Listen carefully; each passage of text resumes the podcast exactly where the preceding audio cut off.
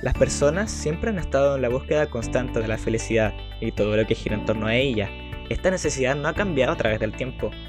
Desde siempre en el mundo el tener más riquezas y un mayor poder ha supuesto tener mayor bienestar. En contraste a este concepto, nos encontramos que la felicidad según Dios es movida más bien por sentimientos internos que se experimentan y causan bienaventuranza a la persona. Es por esta razón que Jesús en el Sermón del Monte nos entrega el camino para encontrar la felicidad a su manera, bienaventurados. Bienvenido a Mil veces felices. Dios nos envió a su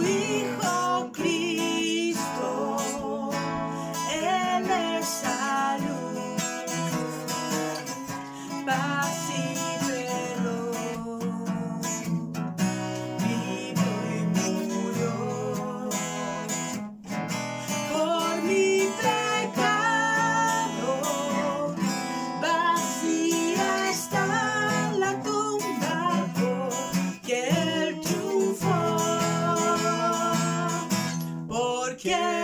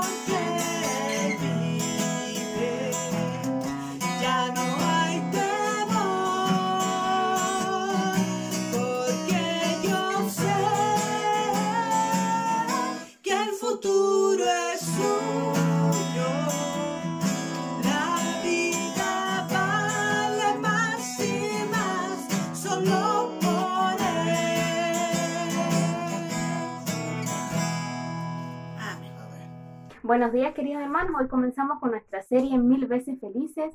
Eh, este estudio que vamos a tener esta semana se refiere a las bienaventuranzas del Señor dadas a sus discípulos. Eh, lo podemos encontrar en Mateo 5, a partir del versículo 1 hasta el 12.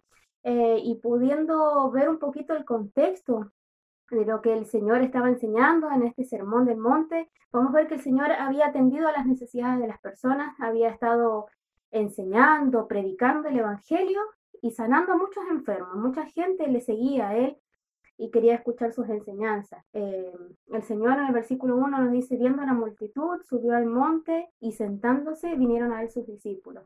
Estas enseñanzas son para nosotros también el día de hoy, para que podamos aprender, ¿cierto?, cómo es el reino del Señor eh, y poder eh, meditar en su palabra en esta semana a través de estas enseñanzas. Nadie podría quedar indiferente ante este sermón que el Señor llevó a cabo. Es la enseñanza de, Cristo, la cual describe el carácter de los que son salvos, nacidos de nuevo y han pasado de muerte a vida, o sea que pertenecen al reino de los cielos. La palabra que comienza en el versículo 3 dice bienaventurado. Y es por eso el título de esta serie, Mil veces felices, sumamente dichosos. Es repetida nueve, nueve veces.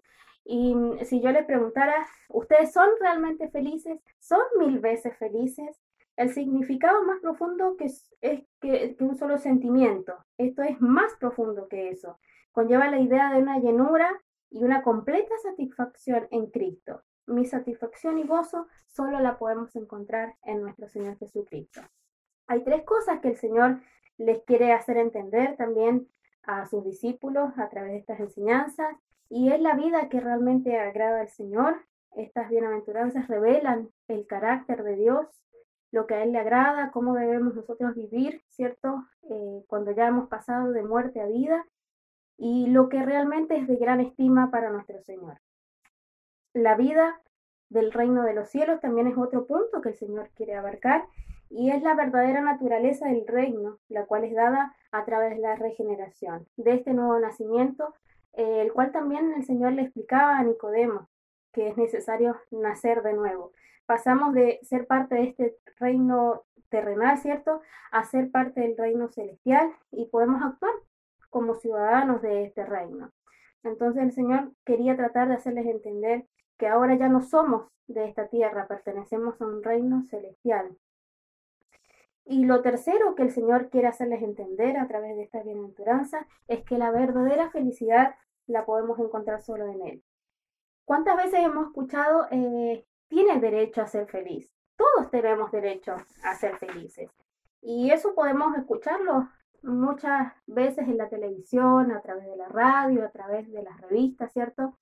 De que el mundo busca la verdadera felicidad. Todo el mundo quiere ser feliz. ¿Quién no quiere ser feliz en esta vida? Y la humanidad siempre lo ha buscado desde el inicio. Muchas personas han querido encontrar esa felicidad, ya sea a través del dinero, a través de la fama, a través del poder, al saber que hay salud y familia. Los bienaventurados en la palabra del Señor nos enseña que son lo opuesto a lo que este mundo espera. Mateo 20, del 26 al 28, nos dice, más entre vosotros no será así, sino el que quiera hacerse grande entre vosotros será vuestro servidor, y el que quiera ser el primero entre vosotros será vuestro siervo. Como el Hijo del Hombre no vino para ser servido, sino para servir y para dar su vida en rescate por muchos. Como les decía recién, eh, todo el mundo quiere esta verdadera felicidad, pero la quiere vivir a su modo, ¿cierto? En el reino de los cielos es diferente, es lo opuesto a lo que este mundo nos enseña. El Señor nos dice que el que quiera ser el primero será el servidor, como lo fue nuestro Señor como ejemplo. La verdadera felicidad la encontramos en Cristo, a través de su obra que Él hizo en la cruz por cada uno de nosotros. En Él estamos completos, nuestra felicidad debe ser experimentada de esa forma. El Señor nos ayude cada día a conocerle más a través de su palabra y que Él nos enseñe cada día cómo debemos vivir siendo parte de este reino. Podemos vivir de acuerdo a su palabra, lo cual nos llevará a experimentar el verdadero gozo y la verdadera felicidad.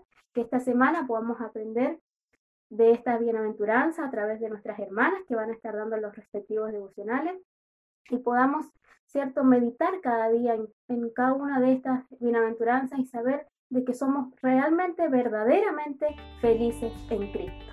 El Señor les bendiga.